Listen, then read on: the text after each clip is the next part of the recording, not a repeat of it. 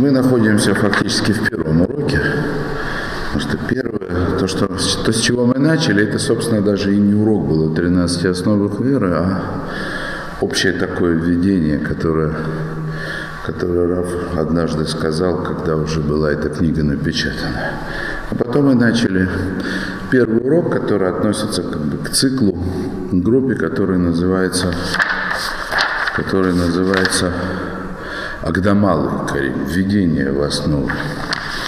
И все началось с того, весь этот урок он начался с того, чем мы, этим как раз и занимались на прошлом занятии.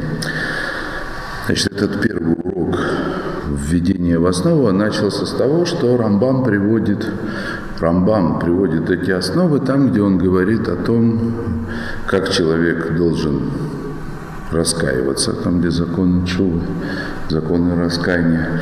И там, где он говорит о том, у кого нет доли в будущем мире. То есть кто теряет долю в будущем мире совершенно и абсолютно.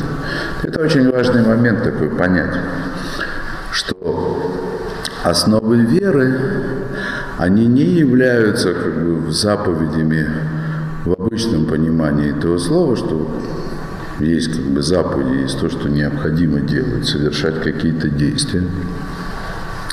Или есть преступления, то есть запреты, которые нельзя нарушать. И, казалось бы, Тора, она постоянно говорит, когда она говорит о преступлении, о наказании или о добрых делах и награде за нее. Она говорит о каких-то действиях, которые должен совершать человек. И вдруг оказываются вот эти 13 основ веры, которые толком в Торе не упомянуты, толком не разъяснены. А наказание за них, оно оказывается вообще таким ужасным, как полная потеря доли в будущем мире. То есть, если человек не не верит в эти основы. Хотя все, что нужно делать, это верить в них. Правда, еще надо учить, Рамбам говорит, все время их учи.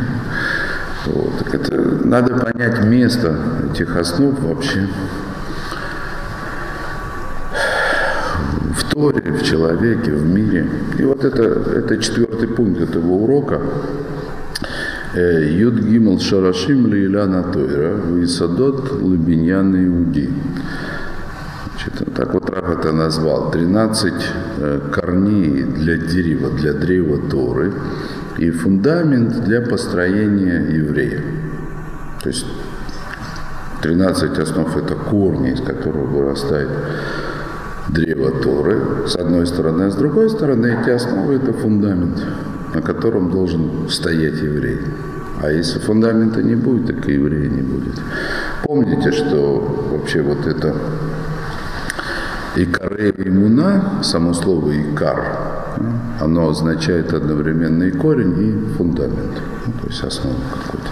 То, Рамбам, Шибиарну, Ану Ламдим, Шакафер Бейхат Мюдгиму Карим, Элю Никра, Мин, Ойпикорис, Вайцеми Гидерисрой. То есть из Рамбама мы выучили, что человек, который отрицает одну из 13 основ, он называется Мин, ну или еретик, как мы это перевели, или Эпикоирос, от слова Эвкер.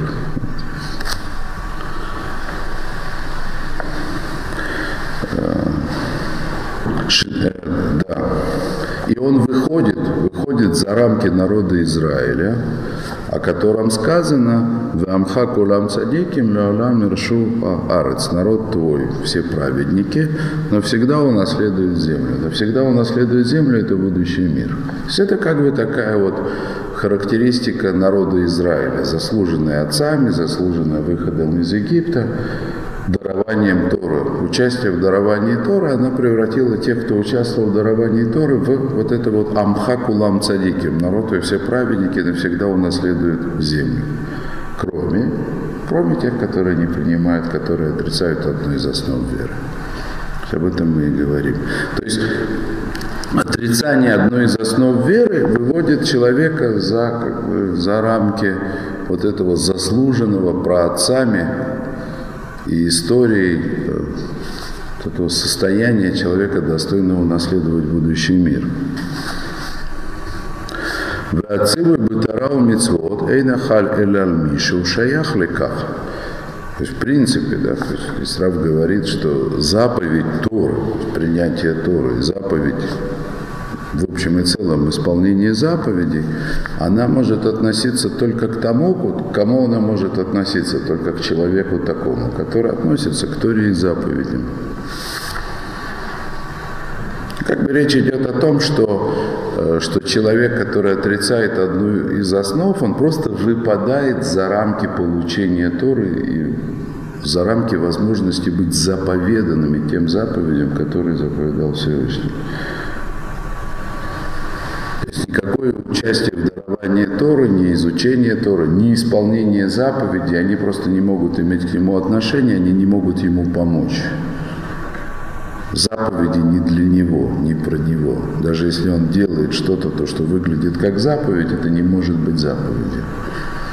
Это назовется как-то иначе.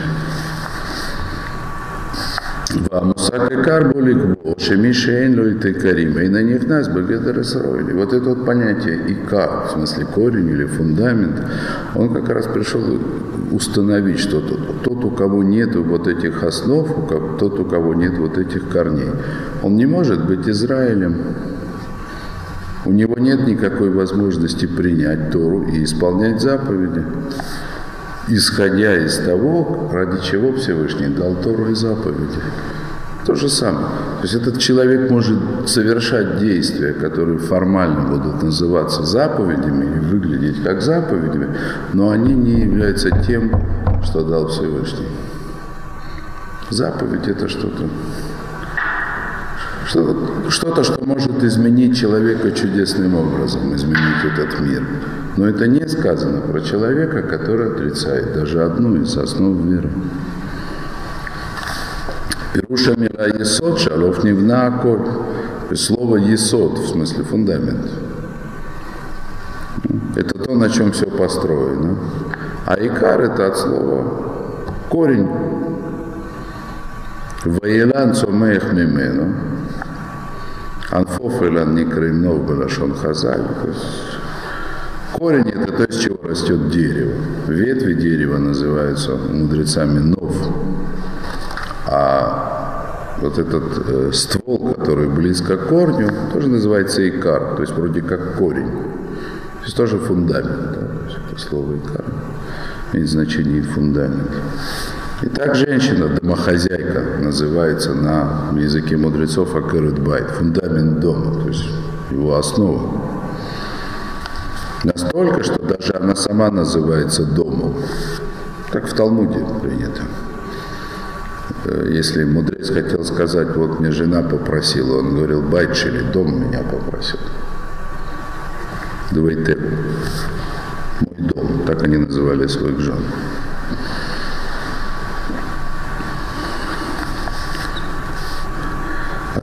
Как Миша и Карима немцаим датова. То есть и так человек, то есть у кого в голове, в сознании которого присутствует 13 основ, о которых мы говорим, 13 корней, так он имеет отношение к Туре и заповедям.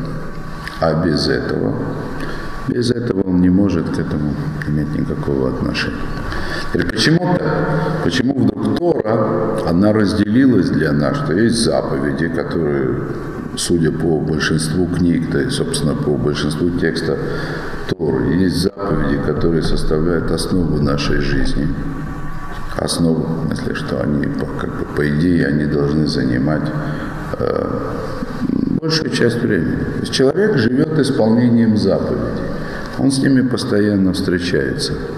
А 13 основ, о которых так мало говорится, вдруг они оказываются, вдруг они оказываются вот таким вот корневым, фундаментальным явлением, без которых исполнение заповедей вообще невозможно. Где тут когда? Где пропорция, как бы сказали на иврите? Пропорция, где вот. вот для того, чтобы понять, как бы, что, что какое место именно занимает в образе человека в нашей жизни, то нужно поговорить о том, что представляет собой человек. Начнем Начнем, как это представляет Рав, ну, естественно, полагаясь на, на хазальных мудрецов, а потом, может быть, немножко расширим. Значит, Сура Содом, Аруйлы Кабельтойра, Малхут Адат Алямасы. Значит, есть такой образ человека, правильный образ человека, который э, способен принять Тору.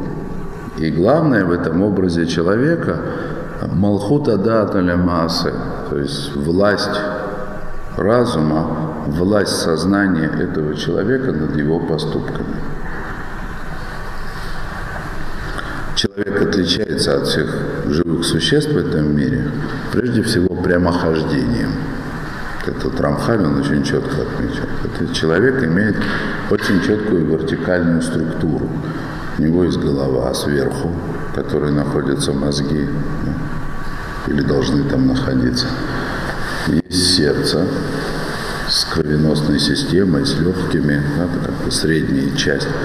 Ну и дальше потом кишки. И у, у человека это все имеет вертикальную структуру. У животных не так. Животные все они горизонтальные. У них нет настоящей головы, в смысле, как вместилище разума. Поэтому все животные, они горизонтальные. Даже жираф с его длинной шеей, все равно его тело ходит на четырех ногах. То есть у человека, в его, даже в теле, в физическом теле человека, значит, явно просматривается намек на то, что этот человек, он должен жить согласно некой иерархии. Конечно, чтобы этот намек увидеть, нужно знать, о чем речь. Вот. На воле Авину Леваэр Бемикцат, это Акарата и Карим, Слиха. Айхреха и Карим, ла Амадата Тойру Мицвот. Так вот, давайте разберемся и постараемся хоть немножко объяснить важность этих основ для того, чтобы, для того, чтобы стать фундаментом для Торы и заповедей. А Кодыш Бороху барает от Цурата Дамбы Шалош Камот. Всевышний сотворил человека в три этажа. О чем я говорю? Для человека явно просматривается три этажа, больше ни у кого. Больше ни у кого. Шем Равадим, Амушпиим Зальзе. И вот эти вот этажи, из которых построен человек, это не просто этажи, это уровни, которые должны оказывать влияние друг на друга. Арабата Ильон Умарых это да, то есть высший уровень, верхний этаж. Это система сознания человека которая называется еще у мудрецов Мохин. Мохин – это буквально мозг, мозги. Хотя, когда мудрецы говорят Мохин, они имеют в виду не инструмент, в смысле не физический мозг, а именно способность человека к мышлению. В духовном смысле Мохин. Не сосуд. Слово Мохин, оно означает буквально мозг. Это что-то вроде мха, как по-русски мох, да, что-то такое что-то способное впитывать и выжимать. Да? Ватка тоже назовется мох. Вот. Так, физически этот орган называется мохин. На вату похож. Вот. Но когда мудрецы говорят мохин, это имеется в виду разум человека, то есть его способность к мышлению. Причем это я обязательно буду объяснять, это не, не просто разум. Это не то, что на первый взгляд отличает человека от животного, это высший разум. Вот, так вот, высший уровень человека – это разум или сознание, в котором есть способности к пониманию, к распознанию, и там находится нишама. То есть это сейчас Рав говорит о трех уровнях души. Вы знаете, что есть три уровня души. Нефиш, рух и нишама. Есть и больше уровней, но здесь нам достаточно трех уровней.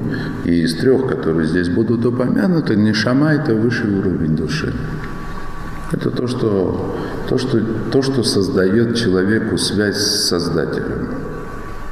Без нишамы человек остается человеком, как мы это понимаем. Уровень рух ему достаточно для того, чтобы отличаться от всех животных. Но это человек, который не будет знать Бога. Уровень нишама – это, это связь с Богом. Связь с тем, что находится выше человека. А Марехи это ж не я и Арацанот. Вторая система желание, Раф называет желание. Я мог бы назвать это эмоциями. Или это тот уровень души, который называется руох. То, что, то, что мудрецы помещают в сердце человека. Сердце – это источник движения. То есть, в принципе, вся способность к движению, которая у человека есть, она начинается с сердца. Недаром говорят, что сердце – мотор. Действительно мотор. Потому что движение сердца создает возможность любого другого движения, которое у человека есть.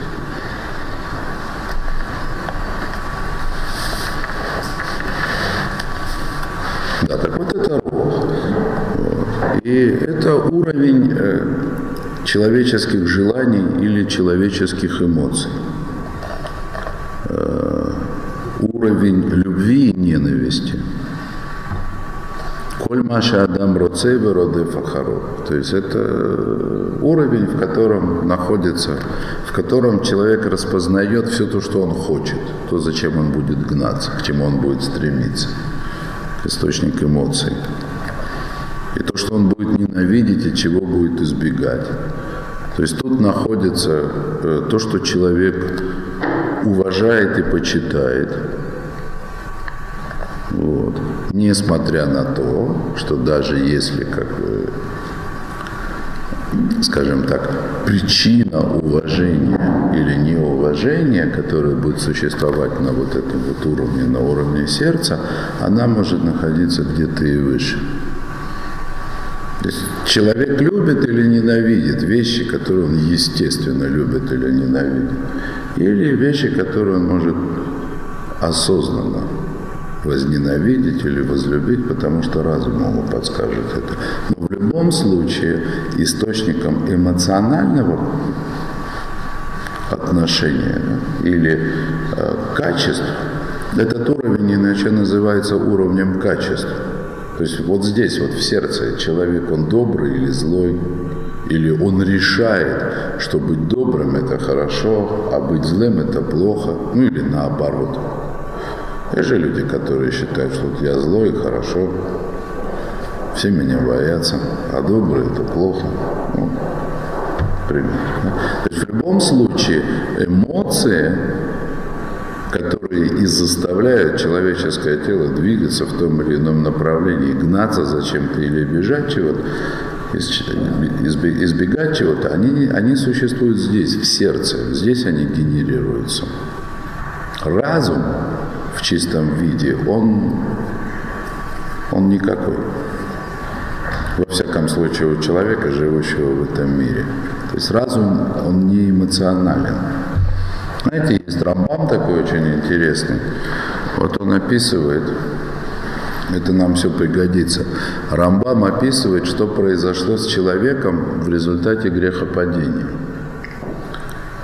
что до греха у Адама в Ганейдене у него выбор был, между правдой и ложью. Шекер Веймет. То есть Адам выбирал между правдой и ложью. То есть он должен был понять, где правда, где ложь.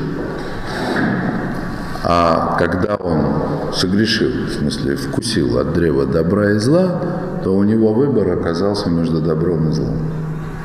Между тем, что он воспринимает как хорошее или как плохое. То есть его выбор стал эмоциональным. Это не просто качественно другой выбор, это еще и э, это уровень другой. Это другой уровень. До греха у него, для него существовали только правда или ложь. потом оказалось хорошо и плохо. Хорошо и плохо, то это, это вообще это затрудняет выбор человека. Потому что хорошо и плохо в этом мире не обязательно находится в строгой корреляции с правдой и ложь. Ложь может оказаться хорошей, приятной, показаться полезной, а правды нет. Ну, в общем, все перепуталось. Давайте пока дальше пройдем, потом как бы вернемся. Как, тут как бы сразу, может быть, несколько линий идет. То есть мы говорим о разуме и эмоциях, то есть мозг и сердце, да, которые являются вместилищем нишамы высшего уровня души. И рох, скажем так, средний уровень души, назовем это так. Ахелека шлиши, атахтон, а третья, третья часть, самый, нижний, самый нижний уровень среди как вот этих фундаментальных уровней человека, это кахота масса. То есть это фи, физические силы. То есть то, что тот уровень, на котором человек действует. Кстати, надо понимать, что э, вот эти три этажа, о которых здесь сейчас в общем и целом Рав говорит, они просматриваются, скажем так, в толщину человека. То есть есть понятие внутреннего и внешнего. То есть высший уровень, то есть мозг или разум, он одновременно является и внутренним. Сейчас поймете это просто, это очень легко. Да? Значит, средний уровень, средний уровень по высоте, он также средний и как бы в глубину. Вот. И внешний уровень, который связан с печенью, уровень действий, он такой же вне, в смысле, самый нижний уровень, он является внешним и он является внешним, если рассматривать человека в глубину. То есть э, то есть если мы будем делить человека, как бы рассматривая в глубину, то будет, порядок будет такой. Значит, что есть э, мышцы, мясо все, что красное, да, мышцы, это внешний уровень, это вот уровень действия. Есть гидим, гидим, буквально это жилы, имеется в виду кровеносная система, дыхательные, то есть все, что там, связки белого цвета, да, то, что белого цвета. К ним относятся легкие, кровеносные системы, это же и от самого кости, сущность человека. А главное, конечно, это мозг, который в костях. Смотрите, как человек устроен. Да? Значит, на верхнем этаже, там, где голова, внешнего-то почти и нет. Мышц нет. Ушами пошевелить, это трудно, не каждый может. Да? То есть все, все мышцы, которые у человека на голове, это вот лицо, да, можно только гримасничать, и все, больше ничего сделать невозможно. Говорить можно, говорить можно, да, а делать ничего головой нельзя, нечем. Да. Зато, зато огромная кость, да, то, что является внутренним, на высшем уровне человека, там, где голова, там это главное. Огромная большая кость, в которой мозг. В среднем уровне, в среднем уровне есть уже мышцы начинают появляться. Ну, не так много, конечно, но они уже есть. И главное, что в среднем уровне занимает это как раз вот сердце с кровеносной системой, с легкие, то, чем человек дышит. То есть на среднем уровне по высоте главное занимает средний уровень по глубине. Правильно? Вот. Ну и все. А дальше, дальше уже одно мясо. Просто одно мясо. Да. Мясо и требуха. Вот. Так вот, именно мышечная система человека, хотя она и не сосредоточена уж прямо в нижней части тела, да, тем не менее она имеет отношение к нижней части тела. Это вот это выражение, выражение человека в действии. Ну и, конечно, мышцы. Чем ниже, тем, тем крупнее мышцы. Да? Вот. Понятная идея. Да? То есть есть уровень осознания, есть уровень эмоционального восприятия этого мира, назовем это так. И есть уровень действия просто. Уровень, на котором человек, я бы еще так сказал, способен действовать даже не раздумывая. То есть все, что связано с пищеварением и прочими инстинктами, уже думать не надо. Да?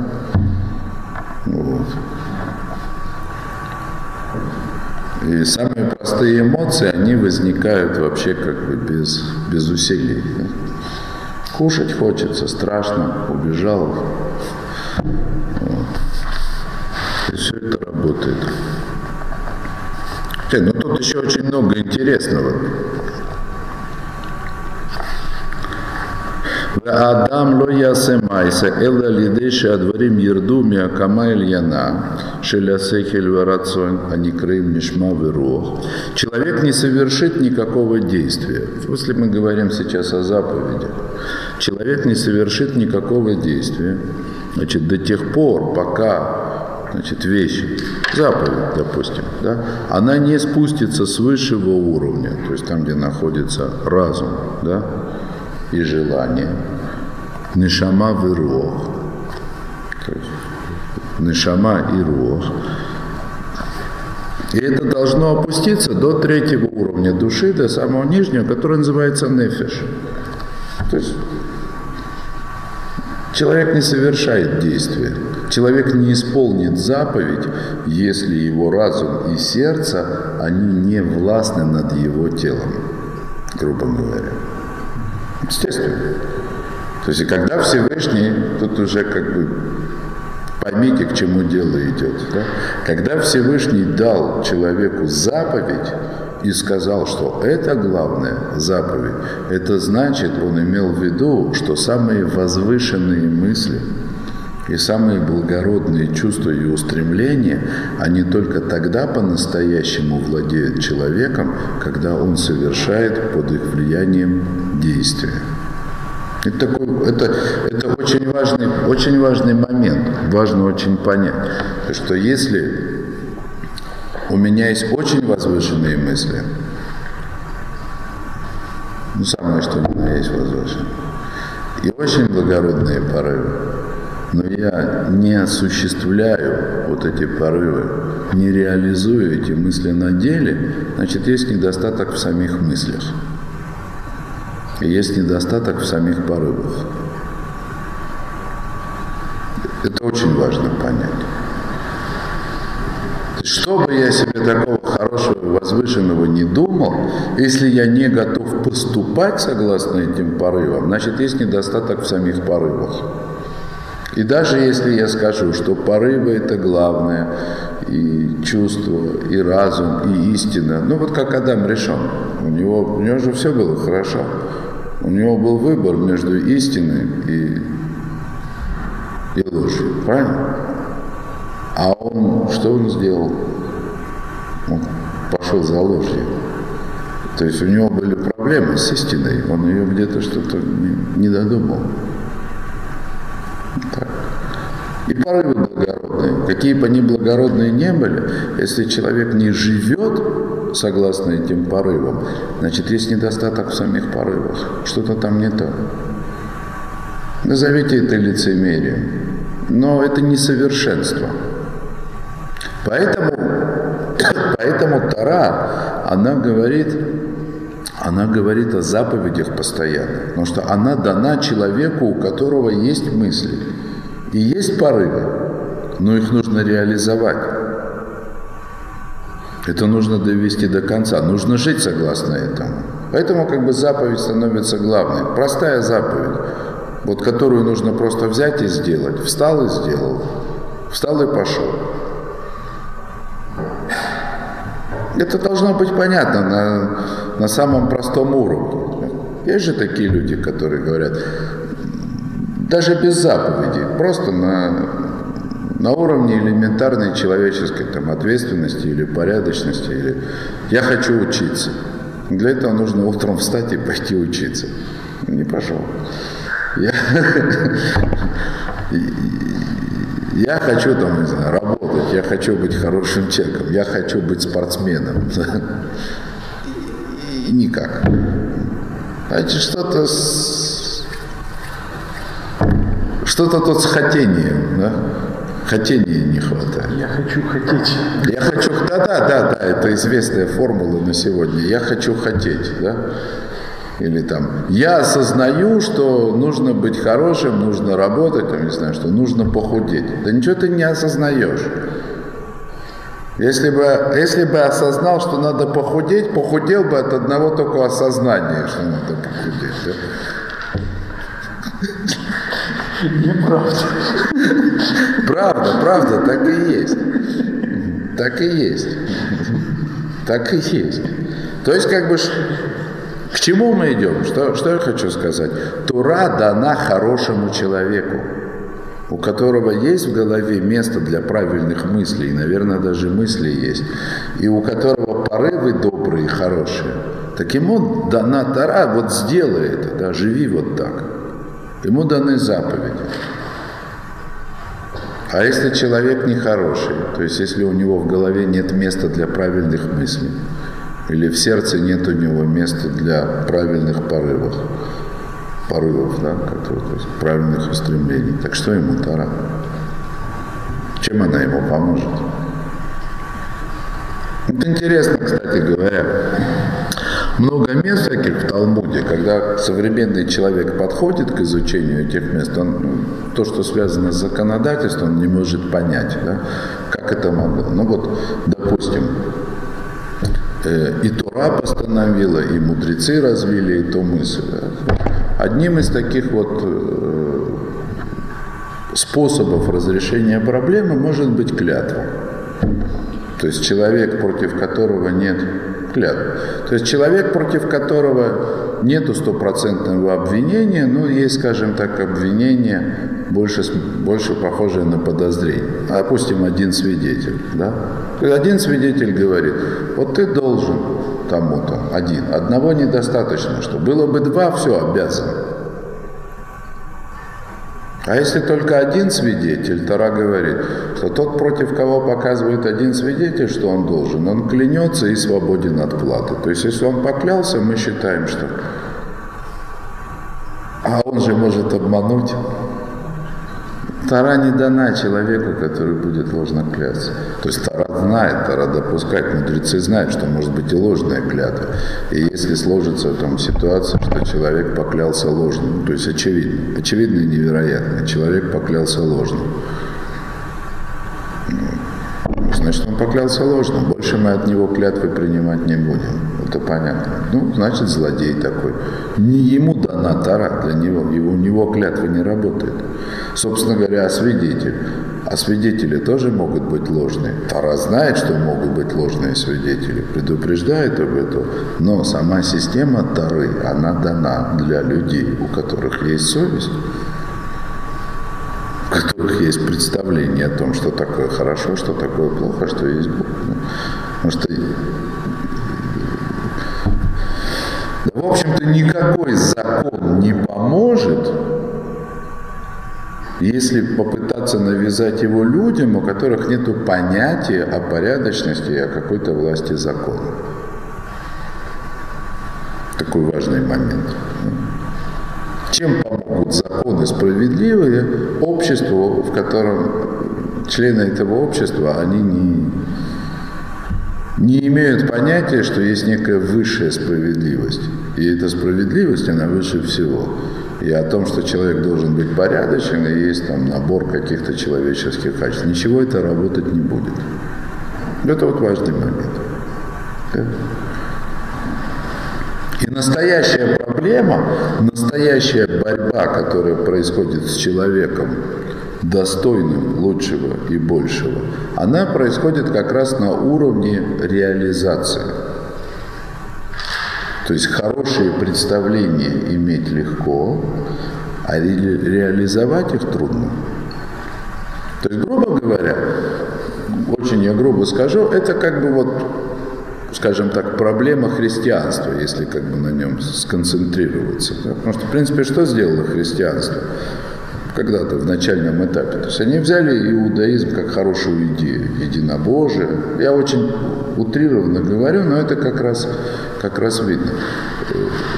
Хорошая идея, единый Бог, всех любить надо, к добру стремиться, в конце концов придет Мессия и будет благоденствие. Ну это же классно, правда? То есть это хорошо, удобная религия для хорошего человека.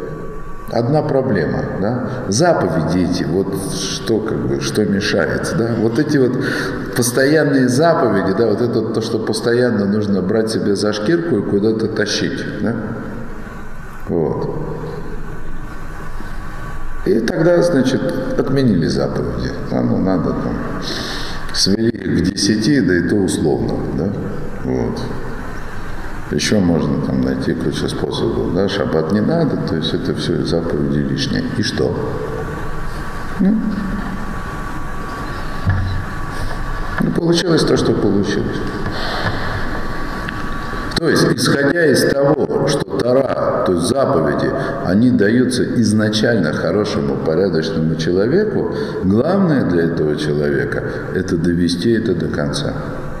Довести это до уровня жизни в этом мире. И это, конечно, сейчас мы находимся в совершенно катастрофической ситуации, если в принципе, мы должны заниматься тем, чем эта книга и занимается, что оказывается для того, чтобы это все делать, теперь мы должны понять, что человек должен быть изначально порядочным, это первое. А еще, то есть этого мало, еще просто быть порядочным, потому что для того, чтобы быть порядочным, нужно еще иметь основы, да? то есть нужно иметь глубокие теоретические основы для этой порядочности. Вот мы дожили до этого. Потому что то, что раньше было естественным и элементарным, то есть на сегодняшний день нужно объяснять, да еще оказывается и нужно выстраивать целую систему изучения и обучения, каждый для себя, конечно, да? то есть для того, чтобы узнать. То есть в конце концов мы должны задаться изначальным вопросом исходным, по Маяковскому, что такое хорошо и что такое плохо.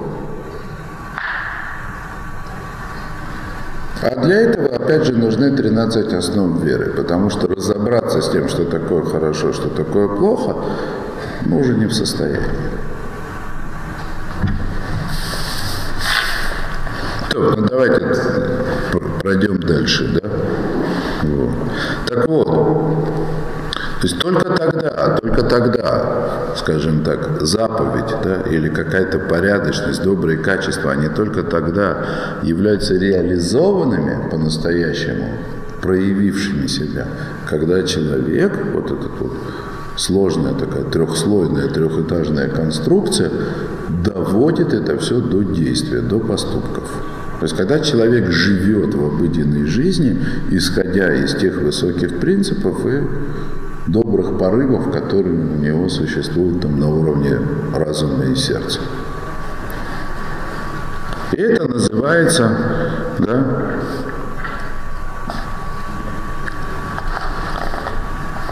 нефиш, да?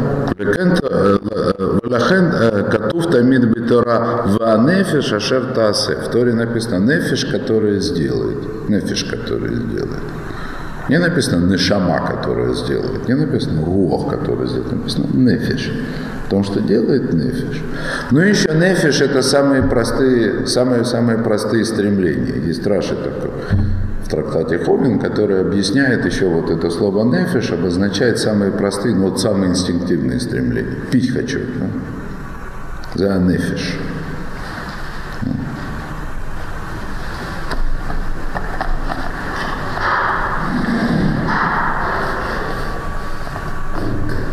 Вот действие человек совершает посредством нефиш. А нефиш, она ведь далека от разума, понимаете, да? То есть на уровне действия, то есть на уровне вот этих вот простых желаний, простых инстинктов, простых стремлений. Нету ни высоких принципов, ни добрых качеств, нету ничего. Ну, пить хочу и все. Что, что может устоять вообще против простого желания пить? Оно как бы мощно, да? То есть человек в силу своей материальности, в силу телесности и в силу того, что он помещен как бы вот в этот мир, который весь, весь тоже материальный и телесный, весь такой физический, и просто для того, чтобы выжить, да, человеку нужно как-то с этим миром зачем-то гнаться, от чего-то убегать. То есть на уровне как бы воздействия, мощь вот этих вот примитивных эмоций, она несравнима с тем, что, что может возникнуть в сердце, или большей частью несравнима. И уж тем более это не, не похоже на то, что может быть у человека в разуме. Буквально вот простые, базовые, фундаментальные вещи. Да, но тем не менее, то есть человек, которому дана Тора, то есть вот он должен жить и поступать согласно иерархии, на которую ему Всевышний намекнул, сделав человека прямоходящим. То есть прежде всего у него должен быть разум, то есть осознание, где правда, где ложь. Хоть мы уже и после греха Адама, но все равно нужно как-то, нужно как-то с этим бороться. Должна быть правда, ложь. У него должно быть понятие, что такое хорошо что такое плохо, то есть уровень качеств, уровень нормальных человеческих качеств. И потом уже, исходя да, из-за того, исходя из понимания, где правда, где ложь, что такое хорошо, что такое плохо, человек должен жить и действовать. Это называется человек. И это называется аббревиатурой Мелых. Мелых это слово означает царь царь. Вот царь, вот намек на это царь Мелах. Мох, лев, кавет. Мозг, в смысле, как вместилище души или место сосредоточия разума человека. Лев, в смысле сердца, да, то есть это его эмоции, качество. А кавет – это печень. Как мудрецы, да, среди всех всей требухи человеческой, да, они главным органом назвали печень, потому что оно так говорит источник крови. Я не хочу вдаваться в анатомию современную и сравнивать ее с анатомическими представлениями мудрецов, но печень это источник крови. Печень это сама кровь. Это во многих, ко многим законам это имеет отношение. Да? Неважно. Если это непонятно с точки зрения современной анатомии, так вспомните в прошлый урок, да, значит, чего-то мы не понимаем. Да. Вот. В мудрецах и в анатомии. Так вот, это нормальное, как бы, человек, правильный человек, он должен быть устроен как царь, как мелых. Мох, лев, кавет. Иерархия. Сначала мозг, потом сердце, потом печень.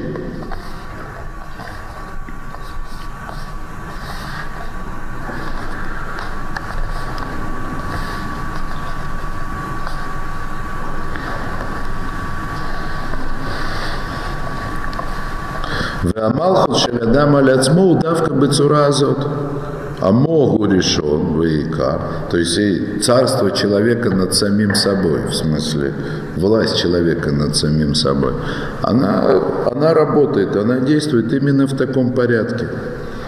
Сначала мозг, в смысле разум, который главный, а уже потом сердце – то есть человек должен определять или корректировать, по крайней мере, свои представления о том, что такое добро и зло, хорошо и плохо, что мне нравится, не нравится, исходя из того, что есть истина, что ложь. Вакевит Беклеямасы, мушпамишнейхим. А печень, в смысле со всеми как бы инструментами исполнения, они должны находиться уже под влиянием разума и сердца. Вейла пишавхим это седер, зотейна малхут. А если вот, а вот если перевернуть порядок, то есть если, если главным источником действия будет живот, печень, то это будет наоборот. Прям поймите, в принципе так. Я, может, забегу немножко вперед, но это нужно понимать. В принципе, уровень уровень выбора – это уровень эмоций в сердце. Недаром мы видим у мудрецов, да и в Торе, может, понятие «мудрое сердце», ну, сердце мудрое. Мудрое сердце – это имеется в виду сердце, которое стремится к разуму, то есть которое выбирает разум как источник, что такое хорошо и что такое плохо. Хотя печень ну, то есть инстинкт человеческого тела, он на сердце оказывает влияние очень просто, элементарно. Ведь эмоции, пусть даже источник их, это вот самая, самая физика человеческого тела, все равно эмоционально чувствует сердце. В сердце у человека страх, даже если он боится волка. То есть есть обратность. Влияние, конечно. Сердце же дрожит, когда страшно. Или когда очень чего-то хочется, да, прям весь затрепетал, да, сердце затрепетало. Погнало, сердце погнало кровь. То есть есть эта система влияния, да? То есть инстинкты человека, его как бы животное, самая телесная сущность, она влияет на сердце. Ну и разум может влиять на сердце. И вот именно так представить себе выбор человека, что на уровне эмоций, на уровне сердца происходит борьба разума и инстинктов, высшего разума с самыми низменными инстинктами. И выбор свободный. То есть победа, она одинаково доступна. То есть тем же успехом, как человек может подчинить свои физические действия разуму, то есть переломать свою природу. И это будет, конечно, тяжело, но это можно сделать. Все-таки человек, даже как бы в своей животной части, он устроен настолько сложно, что, что может побеждать свои собственные порывы. Ну, человек же может сдерживать эмоции. Может он ведь голодать, допустим, чтобы похудеть. Или бежать, если... Хотя, в принципе, что... Это я так привел как пример, похудеть. Да? На самом деле, что худеть, что не худеть, с точки зрения заповеди, какая разница? Никакой. Да? То есть это всего лишь... Это животный выбор человека. То ли мне быть красивым, то ли мне быть счастливым. Да, то есть это такой... Это животный выбор. В этом нет, в этом нет ничего, в этом нет ничего возвышенного. Такой животный выбор. Или человек может бежать долго, когда за ним гонятся. Вот так вот просто побежал, говорит, ну все, 20 метров пробежал, уже не могу. А если за ним носорог погонится, побежать? будет бежать. То есть какие-то там высшие соображения, они высшие, в смысле, по спасению жизни, такие же низменные. Они заставят его преодолеть эту линию, естественно. Да? Пока бежать не от кого, у него лень побеждает, потому что силы надо копить. Да? То есть когда, когда появился какой-то источник опасности, самое время израсходовать накопленные силы для того, чтобы нужно было потом копить дальше. То есть, то есть у человека есть, скажем так, сложная нервная система, которая может сдерживать одни эмоции и как бы давать возможность действовать другим. И в конце концов это может даже подчиняться разуму, пожалуйста. Да? То есть человек может разумно исходить, да? бороться со своими инстинктивными проявлениями, э, следуя разуму, который в конце концов управляется теми же самыми инстинктами. Просто такие вот высшие соображения. Высшие в смысле как долгие расчеты, длинные расчеты. Я вот сейчас потерплю, а потом застану его врасплох, устрою ему ловушку. И иногда для того, чтобы вести себя таким образом, нужна выдержка неимоверная. Ну, представьте себе, как это бывает. Да? То есть, допустим, человек кого-то ненавидит и подлизывается к нему, входит в доверие для того, чтобы потом отомстить. Много примеров. Человек может это сделать. То есть есть система, которая позволяет как бы аккумулировать, сдерживать эмоции, сдерживать страсти какие-то животные. Но но только если на уровне человеческого сердца его как бы вот исходные животные инстинкты, они победили разум, и разум превратился в инструмент достижения целей, которые ставят перед собой животные инстинкты, то этот разум, он не дает человеку никакого преимущества. В смысле, он не более человек от того, что вот он разумный все равно будет то же самое животное. Понимаете, о чем я говорю? Если не более страшное.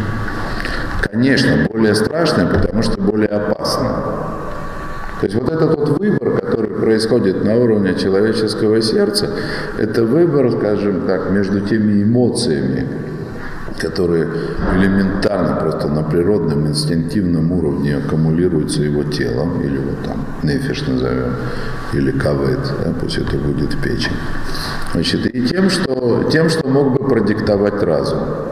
Мог бы, если бы ему дали эту возможность. И если разум проиграл вот эту вот войну на уровне как бы на уровне определения, что такое хорошо, что такое плохо. Разум сам по себе, он никуда не исчез. Он превращается в инструмент достижения самых примитивных целей. Только что теперь они могут быть изощренными. В смысле, пути достижения. Электростанцию построить, ракету в космос запустить. Ну, вообще, как бы весь мир переделать. А все ради чего? Чтобы покушать и полежать на диване. Все.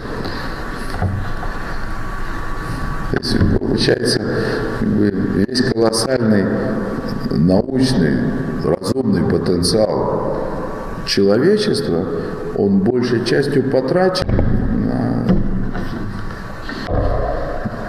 да, да, да, да, да, на на удовлетворение простых инстинктов. Все. Ничего. То. Так вот, есть правильный порядок, это мылых, мохлев, кавет. То есть, когда во главе находится разум, потом сердце, потом печень.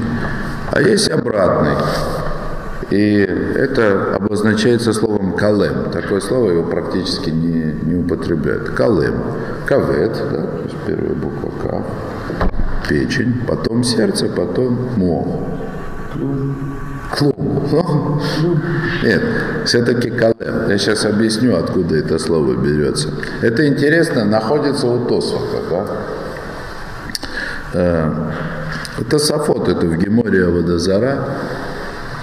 Билам, помните историю Билама? Да? Был такой великий проклинатель, страшный, которого, значит, пригласили для того, чтобы проклял народ Израиля. И Гемора, Гемора про него рассказывает. В чем была вообще эта ужасная, страшная сила Билама?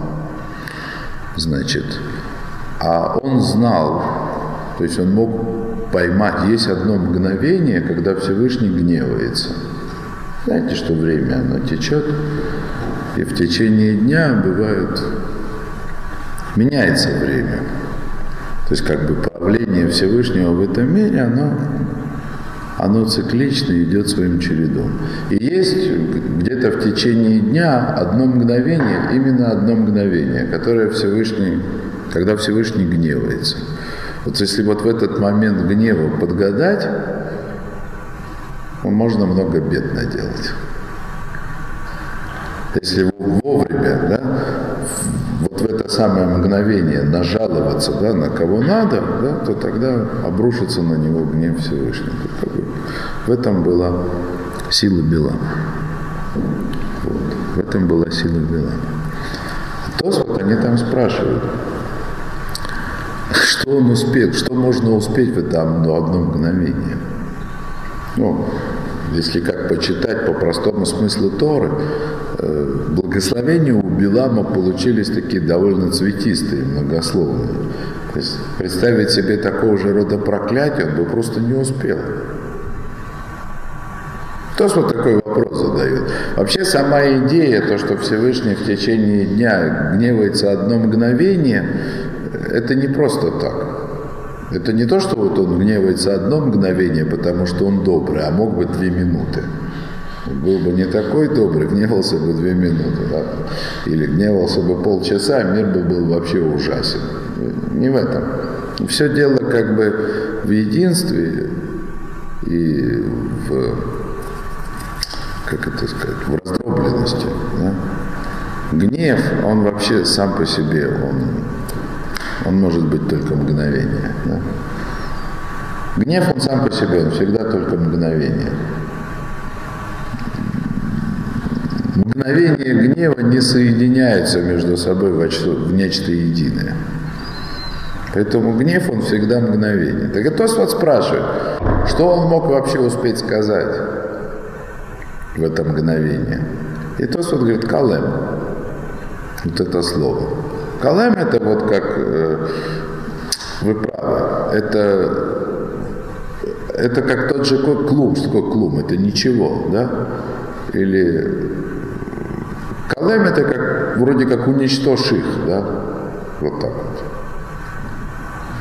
Клая это, клая это все, конец, закончить все, да? Полностью уничтожить. То есть калем это буквально уничтожить. Вот Тосфот он говорит вот это слово. Лашон килиону битулли цура содом. То есть это полное уничтожение, исчезновение образа человека, так говорит Тосфот. То есть это можно понять как просто уничтожение, но тогда бы это не было уничтожением обязательно к образу человека, то есть по отношению. А вот уничтожение человеческого образа, это суть как бы, это переворот. Да? То есть как только человек теряет человеческий облик, то есть он теряет истинную власть над собой, перестает быть мелых, да? то есть когда во главе всего находится разум, как только человек оказывается в состоянии калем, то есть когда фактически печень да, является у него главным ведущим органом, то это все. То есть это полная потеря человеческого облика. Причем обратите внимание, третьего не дано. Сердце не может быть на первом месте. Потому что сердце – это место, где происходит выбор. То есть там, где борьба. Может быть борьба с переменным успехом. То мелых, то колых. Да? То мелых, то... Это может быть. Да? Значит, это арена борьбы. Да? Но если только не разум владеет человеком, то владеть им будет печень, в конце концов. Есть самые простые вещи. Как бы вот то, к чему мы идем. То есть человек не может быть просто с добрым сердцем, но без правильного разума. Не может такого быть. Не может быть, чтобы вот было просто у человека доброе сердце, хорошие человеческие качества, при этом он был какой-то кофер бейкар, то, что называется. Ну, то есть у него было бы реальное отрицание основ, он не, он не останется долго вот таким хорошим и добрым человеком. Это обязательно уйдет, это исчезнет.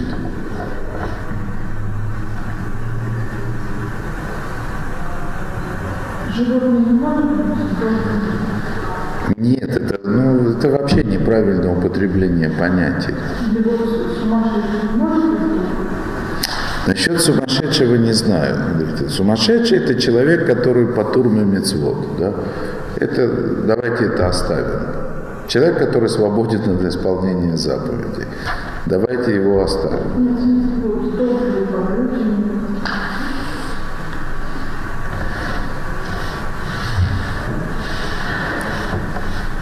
А добро это разве неосознанное какое-то решение? Вопреки даже, может быть, выгоде, но удобству чего-то еще. Добро это же Нет, смотрите, есть понятие, конечно, есть такое понятие добрый человек, без бесхитростный, да, без каких-то, без философий. Да? Просто добрый человек. Простой человек, но добрый. Я не знаю, там, допустим, его не интересует вообще, есть Бог, нет, он просто добрый по жизни. Да? Вот. Ну, есть такое дело, да. Вот. Но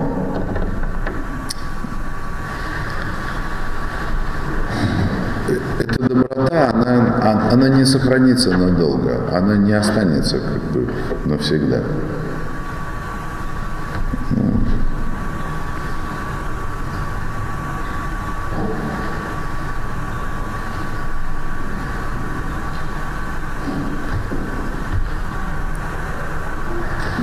Для нее нет фундамента. То есть просто доброе сердце да, или просто сами по себе хорошие качества, они не могут победить инстинктов человека. У них нет для этого основания. Ну, хотите по-другому скажу. Э, эмоциями нельзя победить эмоции. Ну, в смысле, одними только эмоциями.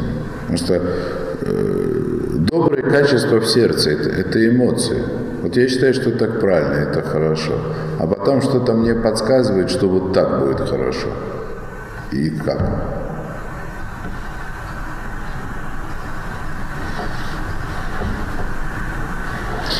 Вообще, как получается, вот э, есть э, мозг, ум, да, человека, э, есть печень, сердце, арена борьбы, а сам-то человек кто? А сам-то человек кто?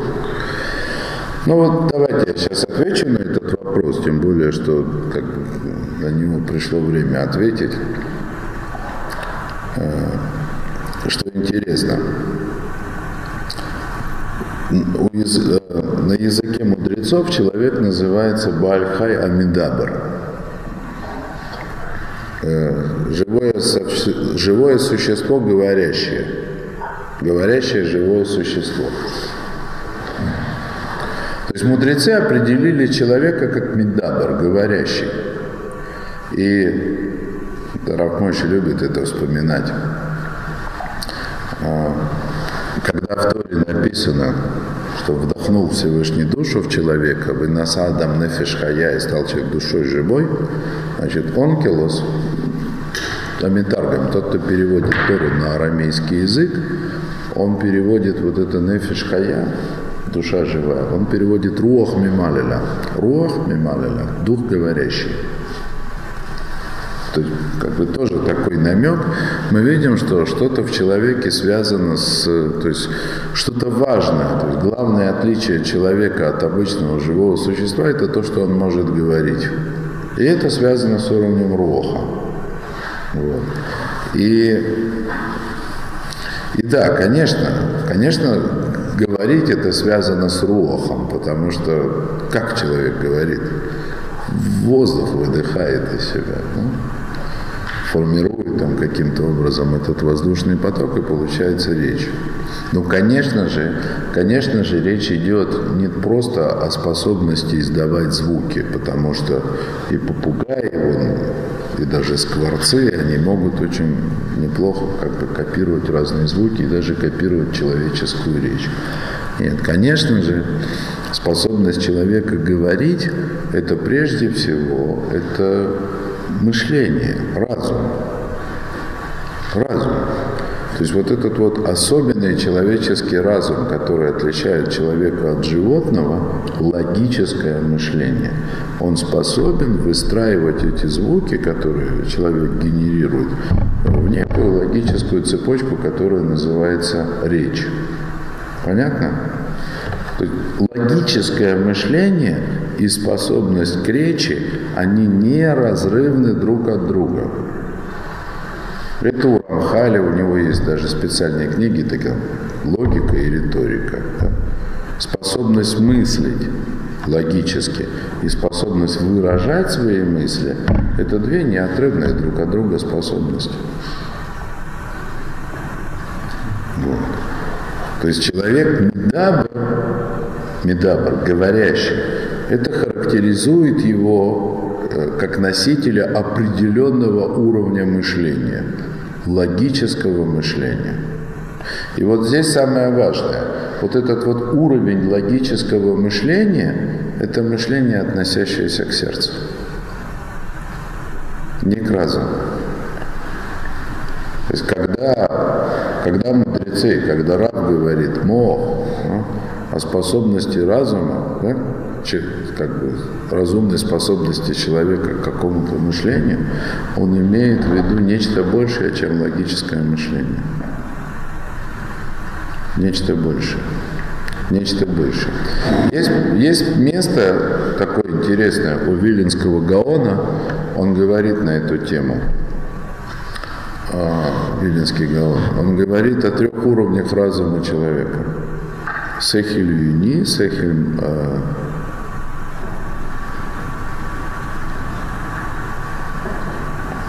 Сехель не Сехель Мааси, а как же он называл? Сехель Мусари, вот. вот. То есть, э, есть Сехель Юни, но как это перевести? Чистый разум назовем это так, абстрактный разум, то есть оторванный от всего. Про него Вильнинский Гон говорит, это Баилух Кахавим, это вот это разум, в котором, в котором человек понимает движение звезд. Не астрономия имеется в виду, а как бы вообще истоки всего происходящего. Есть Сехель Мусари, разум этический. Это там, где человек определяет, что такое хорошо, что такое плохо. Да? Вот. И есть сахельмаси, разум, лемайса, то, что называется. Да? Конкретный разум, реализующий, то есть как вести себя, как, то есть три уровня разума. Вообще на самом деле, раз уж Раф здесь упомянул вот эти уровни, э, нефиш, роха, нишама, ну, то есть три уровня души. То есть нужно знать, это очень как бы такое фундаментальное явление, значит, что эти три уровня, они связаны между собой, связаны связаны так, как связано все, что связано, а именно взаимопроникновением друг друга. То есть каждый из этих уровней, он сам делится на три. Вот есть нешама да нешама, руах да нешама, и нефиш да нешама, то есть нешома нешамы, руах нешамы, да, нефиш нешамы. Ну, конечно, Конечно, как же по-другому же быть не может. Ведь в конце концов, ведь в конце концов человек, живой человек, я имею в виду, в этом мире, он не может мыслить без мозга, правда? Ну, физического органа. А мозг этот, как ни крути, он все равно мясо. Да?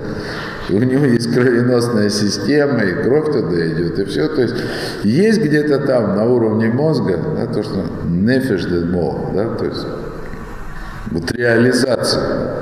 Потому что самые возвышенные мысли, которые могут прийти нам в голову, они все равно нуждаются в физическом процессе. Значит, то же самое у роха есть нешама рох, то есть как бы высший уровень духа человека. Есть рох рох, есть нефиш рох. То есть, как, в конце концов, сердце это тоже кусок мяса. Да? Вот с одной стороны. А с другой стороны, это ведь сердце должно выбрать сторону разума, правильно? Вот.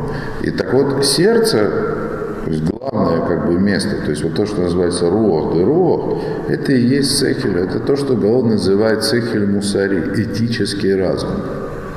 То есть вот эта вот способность сердца выбирать между тем, что такое хорошо, что такое плохо, она тоже неотрывно связана с логикой, с логическим мышлением. Ну а как же выбирать?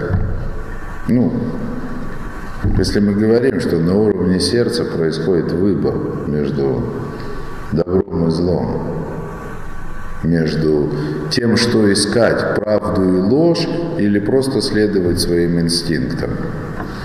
Это же должно быть разумное сердце, правда? Так это логика, то есть обычная человеческая логика. Вообще-то говоря, божественный разум, то, что имеет отношение к постижению основ или к принятию основ, это разум выше логики. Логическое мышление, я, кстати, не однажды уже об этом говорил, кто слышал, может, кто не слышал, кто забыл, это надо повторить. Да? То есть, в принципе, логика человеческая, она должна подвести человека к тому, что вот логическое мышление человека ограничено, и оно не способно постичь источник происходящего. То есть на этом основаны те доказательства, которые Рамбам приводит. Вы помните, что Рамбам, он упорно говорит о том, что все основы, они логически доказуемы. Но их логическое доказательство начинается с того, что разум вынужден признать, что есть вещи, находящиеся за пределами логики. И на этом основаны доказательства вот этого существования божественной силы, которую мы находим у Аристотеля. И все вот эти парадоксы, которые мы видим у древних философов, то есть они специально как бы формулировали эти парадоксы для того, чтобы показать, что человеческий разум не способен осознать как бы, источник происхождения вещей, которые он в этом мире осознает и отображает. То есть как бы разум, он имеет предел своей собственной компетентности. И он должен осознать, что на каком-то этапе его компетентность заканчивается. Так вот, я бы это назвал нешамады руах, то есть это высший уровень логического мышления человека. Потолок. Потолок, да. Но это не просто потолок, это потолок с окошком. Поскольку этот разум, он как бы осознает, что есть вещи непостижимые для него, то есть такой вот осознающий свою ограниченность разум, он становится готов принять откровение свыше. Дарование Торы. Он способен принять сначала как постулат, допустим, как аксиому наличие основ веры, для того, чтобы потом стараться постичь это как можно сильнее. Понятная идея? То есть чистая, чистая логика, чистой воды логический разум, как и в чистом виде способность разговаривать, не делает человека праведником. Вы поняли? Это просто человек, который может быть праведником, может быть злодеем. Он может быть высокоразвитым, страшным, опасным животным, а может быть возвышенным человеком. Это тот же выбор, это та же сторона выбора. То есть логическое мышление и этическое мышление – это одно и то же. Потому что это то самое мышление, которое делает человека обладающим свободой выбора, делает его ответственным. Поэтому это главное в человеке, потому что здесь у человека свобода выбора. Здесь он выбирает, быть ему человеком или не быть.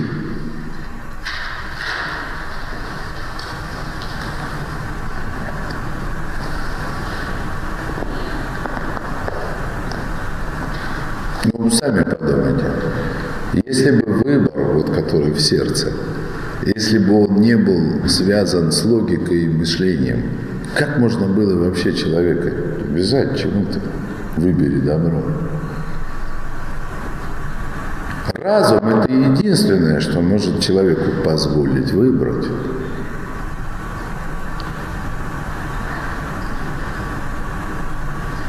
И вот тот разум, который может выбирать, то есть разум, который, который сам может качнуться в одну или другую сторону, это вот то, что мы называем логическим мышлением. Рузами Дабар – это говорящий. То есть человек, который способен логически мыслить и выражать свои мысли. Создавать коммуникацию там, с другими людьми. Все это, все вот это вот человек, обладающий свободой выбора, который может выбрать добро или может, не дай Бог, выбрать обратно. И как бы, все равно. Другими словами, то есть, это важно понять, увидеть. Я думаю, что со временем это все будет более, более очевидно, более понятно. То есть там, там, где мы привыкли считать вершина человеческого разума, это на самом деле только его начало. То есть с этого только начинается. Это вот эта вот способность осознать, логически увидеть, как бы, свою неспособность увидеть все логически, то есть это вот начало, начало, которое позволяет человеку иметь надежду начать понимать что-то в этом мире на самом деле. Понятно?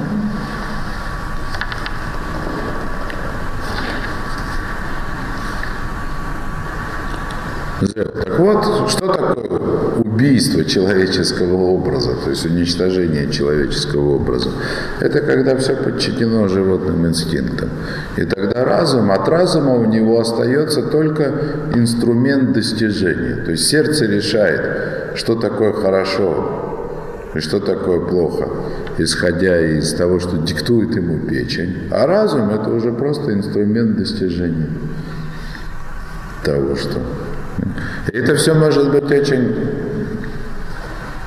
может быть очень красиво все. Да? То есть человек, который чего-то очень хочет, да, очень хочет, заработать гонорар, да, он может даже написать симфонию. Гениально. Вот.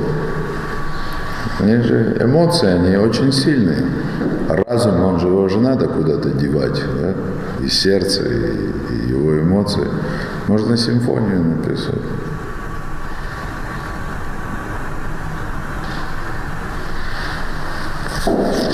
То, Катуб Хазаль, написано у мудрецов, что Адам не мшаль леет сады. Человек употребляется дереву, дереву полевому. В смысле, что вот он